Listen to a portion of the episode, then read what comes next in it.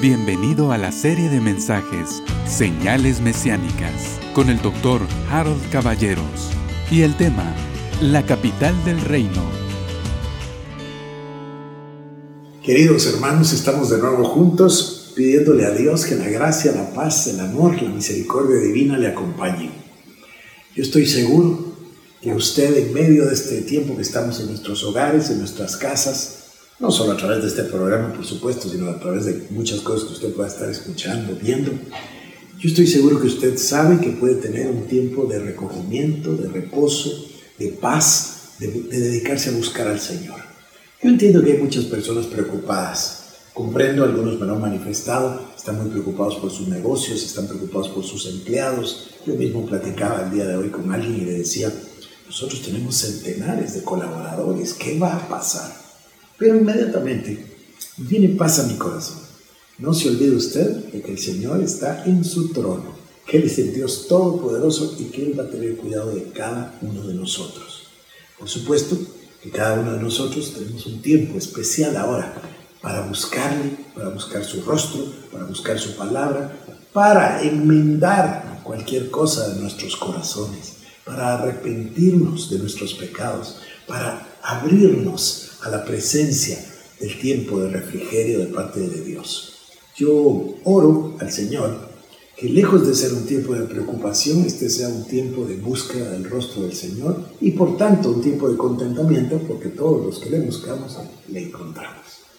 Acuérdense que podemos pedir y recibiremos, buscar y hallaremos, tocar y nos será abierto. Así que, querido hermano, continúo porque estoy muy emocionado yo desde el mensaje anterior. Era fundamental, era preciso, era una cosa extraordinaria que Dios esperaba ese día, 14 de mayo del año 48. Dios lo había profetizado, Moisés lo había profetizado, eh, bueno, por supuesto Dios lo había profetizado a través de Isaías, a través de Jeremías, a través de Oseas, a través de Moisés. Eh, eh, estaba todo esto ya preparado por Dios dentro del plan divino. Ese 14 de mayo es un día importante. Y ahora vamos a ver otra fecha, el 8 de junio del año 1967, 19 años después. Y va a ser otra vez un día importante. Entonces, dentro de todas estas señales que nosotros estaremos viendo, señales preciosas que tienen que ver con muchas cosas, eh, recuerdo, el desierto reverdecerá, producirá frutos en abundancia, los bosques volverán a nacer y a brotar los árboles en Israel, la moneda volverá a estar y se llama el shekel, y cuando adoren a Dios en el templo, eso todavía nos falta hablar, todavía no se construyó el templo, pero cuando se construya, todavía van a llevar sus ofrendas en shekels los, los, los judíos. Por supuesto que falta eso del templo, que es maravilloso. Y eh, el idioma, bueno, ya le hablé de varias cosas, pero hay unas trascendentales. Yo creo que la más grande es lo que estuvimos discutiendo en el programa anterior, el renacimiento, el restablecimiento de Israel como nación. Pero el que tengo no se queda atrás. Desde el 48 hasta el 67, Israel tuvo problemas con sus vecinos. Los palestinos, como yo le dije, no aceptaron el convertirse en Estado. Ellos querían seguir reclamando la tierra y tenían posesión de bastante parte de la tierra. El mandato original del año 48, el territorio que daba era muy, pero muy pequeño. Entonces Israel tenía dificultad para salir al mar, para, dificultad para salir al agua, y esto se volvió un problema. Había un estrecho que se llama el estrecho de Tirana, y, los uh, egipcios, que en ese tiempo no se llamaba Egipto, sino se llamaba la República Árabe Unida, y los, eh, ellos no querían dejarle eh, paso a Israel. Ellos se confabulan, ellos creen que tienen unos eh, ejércitos enormes contra esta nación que apenas tiene 19 años de existencia. Eh, el ejército de Israel, por cierto, no se llama ejército, ¿verdad? Se llama la Fuerza de Defensa de Israel. Eh, a mí me parece que, que, tiene un significado muy, muy importante, ¿no? La Fuerza de Defensa de Israel. Entonces, las tensiones diplomáticas crecen y los egipcios deciden actuar. Entonces envía a un presidente ahí que se llamaba Gamal Abdel Nasser. Algunos dicen Nasser, otros dicen Nasser. Bueno, este era el presidente egipcio, eh, que por cierto, después de la derrota renunció, pero el pueblo le pidió que regresara, regresó y después murió asesinado.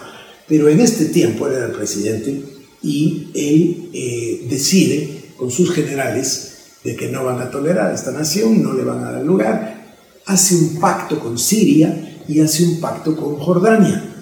Ambos países aceptan firmar un pacto con, con lo que ahora es Egipto, eh, la República Árabe, pero no se comprometen a atacar, sino que se comprometen a solidificar las acciones militares que pueda realizar Egipto. Sigo llamando Egipto, ya le dije que no se llamaba así, sino está después, pero para nosotros es Egipto. Entonces ellos se comprometen, tienen sus ejércitos, tanto Siria como Jordania, y eh, por supuesto Egipto. Entonces, el ejército de Egipto rodea a Israel. Esto sucede el 4 de junio, bueno, las postrimerías del 4 de junio de 1967. Y el 5, el 5 de la mañana, Israel sorprende.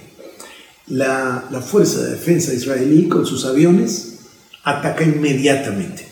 Ataca de sorpresa, sorprende totalmente a los egipcios, quienes se quedan confundidos, y la fuerza aérea de Israel eh, se dirige a donde están los aviones egipcios que están en tierra, no todos por supuesto, pero le destruye completamente la Fuerza Aérea de Egipto.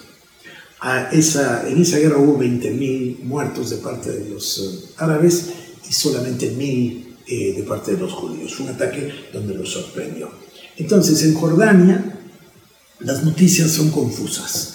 En esa mañana se piensa que eh, los egipcios están atacando, después se escucha que los israelíes están atacando, después se cree que entonces los egipcios van a reaccionar, pero en lo que todo esto sucede, los, eh, la, Fuerza de Defensa de Israel ataca también a los jordanos y a los sirios. Y a los sirios los hace retroceder, bueno, retroceder hacia el norte, en lo que ahora llamamos nosotros los saltos del Golán. Ahí se va a cumplir otra profecía que dice que en los altos del Golán los montes destilarán mosto. Y ahí justamente es donde se produce el vino de Israel el día de hoy. Es otra de las profecías. Pero entonces hacen retroceder a Siria, hacen retroceder la frontera de Siria, y Israel gana todo, todo ese territorio que se llaman los altos del Golán y que es eh, muy importante. Ya un día le hablaré yo de Haifa y de otros temas, pero de ahí están, eh, esta tierra la gana Israel. Luego Israel hace retroceder a Jordania y obtiene de gran ganancia el este de Jerusalén. Voy a dejarlo de último porque esto es lo más importante. Pero a Egipto también lo hace retroceder. Hace retroceder los tanques de Egipto, hace retroceder con la fuerza aérea y la artillería israelita, hace retroceder a los egipcios y en cuestión de seis días termina la guerra, pero termina antes en realidad. Comienza el día 5 y ya para el 8 ya se firman unos tratados de paz con Jordania y con Siria. Y para el 11 con, con el resto, con Egipto. Pero entonces Israel hacia el sur hace retroceder a Egipto y toma lo que es el Sinaí, el desierto. Fíjese qué importante. Mire de qué tierra estamos hablando. Entonces Israel toma la forma actual, 33.000 kilómetros, porque rescata esa parte eh, del sur, que es el Sinaí, rescata eh, los altos del Golán, pero de parte de Jordania no solo toma el este de la ciudad de Jerusalén, sino que toma todo lo que se llama la ribera occidental. Usted probablemente lo haya oído en inglés, lo mencionan todos los días en los periódicos, de West Bank. Bueno, West Bank quiere decir ribera occidental. También es sinónimo de Cisjordania. Es lo mismo entonces. Eh, Israel hace retroceder a Jordania y toma el área que se llama la ribera occidental en el norte de Siria toma los altos del Golán, en el sur de, Egipto toma el Sinaí y se convierte, mire que doble su tamaño, en realidad no sé si doblar es la palabra adecuada, voy a buscar el dato histórico para poder decir con precisión. Pero toma todos estos territorios. Ahora, lo importante, la joya de la corona, es que cuando se retrocede a Jordania, toma esa área que se llama Cisjordania o Ribera Occidental, toma el este de la ciudad de Jerusalén. Y entonces el día 8, las fuerzas de defensa israelíes entran, los soldados entran por primera vez en 20 siglos a la ciudad de Jerusalén. Y no solo a la ciudad de Jerusalén, sino que el gozo máximo es cuando ven lo que se llama el muro de los lamentos, el muro occidental del templo. Cuando ellos lo ven, explotan de emoción, usted puede buscar fotos, existen fotos, es, es, un momento de algarabía, un momento de júbilo, porque se dan cuenta que se está cumpliendo la profecía. Israel está de vuelta, no solo en Israel, está de vuelta en Jerusalén. Y ahora tiene la ciudad que había fundado el rey David tres mil años atrás, bueno, casi tres mil años atrás. Se recuerda cuando el rey tomó Jebús y tomó la fortaleza. Bueno, es exactamente, se repite tres mil años después. Y cuando ellos toman, y aquí hay un momento que es verdaderamente notable. Fíjese usted, en ese instante, el día 8, 8 de junio de 1967, no hace tanto, ¿verdad? No hace tanto. Y cuando ellos entran, los soldados, entra con ellos el rabino mayor. ¿Qué quiere decir esto? Bueno, tiene un rabino el ejército idéntico que nosotros tenemos un capellán. Igual, ¿no? Es el mismo concepto. Pero ellos, por supuesto, son judíos. Entonces el rabino, el rabino superior, eh, entra y este rabino eh, de las fuerzas de defensa de Israel junta a los soldados, el rabino de pedido Gorán, junta a los soldados para orar. Están ahí enfrente del muro de los lamentos, eh, junta a los soldados para orar tiene el rollo de la Torah en su mano y toca el shofar. Mire qué momento, mire qué momento. A mí, me entusiasma, a mí me parece maravilloso. Tomaron Israel, ¿no? Se constituyó en el 48. Ahora estamos en el 67, casi 20 años después, y ahora toman Jerusalén. Y por primera vez en 20 siglos llegan al monte del templo. Eso es lo más importante. Es profético, es maravilloso, es bíblico, es tremendo. En ese momento épico, en ese momento apoteósico, él toma, fíjese, se rodea de los soldados, él es el rabino, eh, es el capellán de los soldados, se reúnen para orar, están enfrente del monte del templo, al que no, podían, no habían podido llegar en siglos, milenios, y ahora él con el rollo de la Torah en una mano, toca el shofar y hace una declaración. Y esto es lo que a nosotros nos impresiona. Fíjese usted lo que dijo. Dijo, Hemos tomado la ciudad de Dios. Estamos entrando en la era mesiánica para el pueblo judío. Hemos tomado la ciudad de Dios, Jerusalén. Y luego dice, hemos entrado a la era mesiánica para el pueblo judío. Acá, por supuesto, se quedó corto, ¿no? Porque no es para el pueblo judío, es para todos los que creemos. Pero se da cuenta de lo que está diciendo. Hemos entrado a la era mesiánica. Bueno, estas son las dos grandes puertas. Estos son dos momentos fundamentales. En el año 48, el restablecimiento de la nación Israel. Y en el año 67, toman Jerusalén. Entonces, a partir de ahí, se cumplen estas profecías maravillosas. Yo voy a leérsela ahora. Esta es maravillosa. Voy a ir al libro de Zacarías y en el capítulo número 8. Entonces, quiero llevarle ahora al libro del profeta Zacarías. Esto es algo extraordinario, es algo maravilloso. Y yo eh, quiero leérselo, déjeme encontrar, Zacarías capítulo número 8.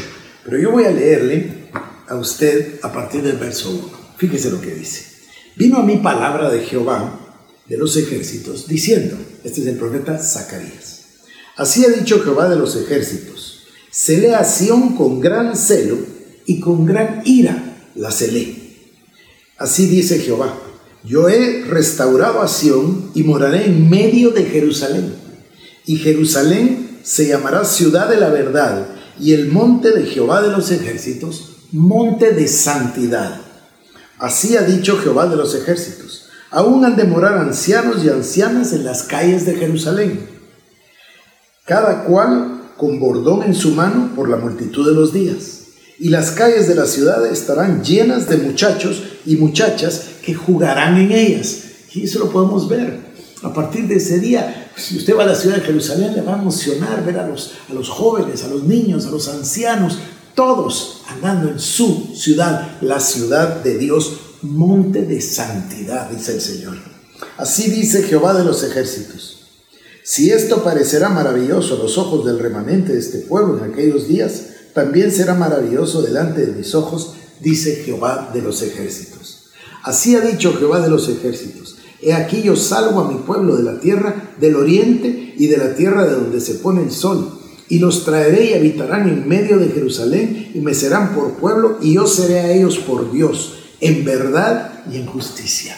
Fíjese usted, esto tenía que cumplirse para que se cumpla la palabra. Entonces ahora les dice a ellos, ustedes serán mi pueblo y yo seré su Dios, yo en persona. ya veremos nosotros el advenimiento del Señor Jesucristo a poner sus pies en la tierra de nuevo, en la ciudad de Jerusalén.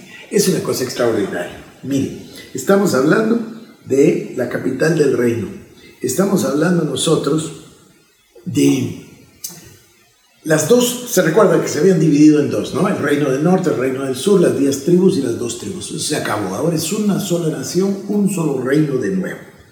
Y nosotros queremos llamar la atención de algo, y es eh, la capital. Fíjese, Israel se convirtió en nación y el mismo día, 14 de mayo del 48, Estados Unidos la reconoció.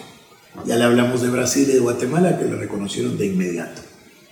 El trabajo del canciller Jorge García Granados fue maravilloso y, e impulsó de gran manera, por eso es que se le quiere tanto en Israel, impulsó de tal manera el nacimiento de la, de, la nación. Bueno, ahora nos trasladamos 19 años después, 8 de junio de 1967, y ahora ellos llegan a Jerusalén. Sin embargo, Jerusalén, tal y como la palabra dice, se convierte en la piedra de tropiezo para todos. Y todos los pueblos están en contra de que sea la capital de Israel. Israel la hace su capital, pero los pueblos no lo reconocen. La mayoría de naciones, incluso el día de hoy, en pleno siglo XXI, incluso hoy le siguen llamando a, los judíos que ocuparon Jerusalén. Se me va la palabra ahorita, pero son ocupadores. Es una ocupación en lugar de decir es su capital, es su tierra, es lo que les prometió Dios, es lo que trajo el rey David hace tres mil años. No, no, no. La mayoría de pueblos están en contra. Rusia está en contra, muchísimos miembros del Consejo de Seguridad de Naciones Unidas, muchísimos de los países están en contra, China está en contra, la gran mayoría están en contra. Son pocos países los que siempre están a favor, contando a Estados Unidos en primer lugar. Y nosotros, que siempre hemos estado a favor quizás incluso más que Estados Unidos en nuestra moderada eh, estatura o comparación, ¿no? Asimétrica totalmente con, Estados Unidos, hablando en términos diplomáticos. Pero Guatemala siempre ha estado. Y esto nos lleva ahora a los últimos dos, tres años. Estados Unidos decide contra todo pronóstico y contra todos los países de las Naciones Unidas, decide reconocer a Jerusalén como la capital. ¿Por qué? Porque todos estos años, del 48 para ahora, 70 años, y la capital era su capital de ellos, pero nadie la reconocía. Las embajadas estaban en Tel Aviv, incluso la nuestra, la de Estados Unidos, yo conocí perfectamente, pero nadie quería dar el paso. Aquí en Guatemala se habló de dar el paso en 1996, pero se pronunciaron en contra y el gobierno se retrajo y no lo hizo.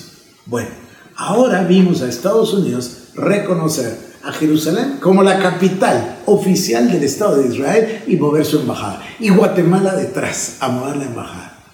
Esto es algo maravilloso, esto es algo extraordinario, porque hubo el reconocimiento y ahí va Guatemala. Y para nosotros la promesa es para siempre. El que te bendijera, le bendeciré. Y, y al que te maldijera, le maldeciré. Entonces, Guatemala ha sido una bendición para Israel y sigue siéndolo. Yo sé que hay muchísima gente que participaron en la decisión, pero el presidente Morales tomó la decisión y lo hizo. Digo, fuimos los guatemaltecos representados por el presidente a la apertura de la embajada en la capital de Israel que se llama Jerusalén. Este es un hecho trascendental, fundamental, enorme, como el del restablecimiento de la nación de Israel. Voy a parar acá y mañana vamos a seguir con esta serie y yo espero que usted tenga tanta emoción y tanto entusiasmo como yo. Eh, la verdad que me, bendice muchísimo la palabra, me bendice muchísimo ver a Dios en acción y creo que es maravilloso que tomemos este marco, este marco de referencia que es el tiempo en el que estamos viviendo y en lugar de preocuparnos y en lugar de entrar en, a discutir el coronavirus, mejor pongamos nuestros ojos en Dios y miremos que Él está sentado en el trono, que Él es Dios por los siglos de los siglos y que está pronta la venida del Señor Jesucristo. Bueno, lo dejo con la oración de que la paz y la bendición estén en su corazón, en su hogar con su familia y en nuestra Guatemala. Dios le bendiga.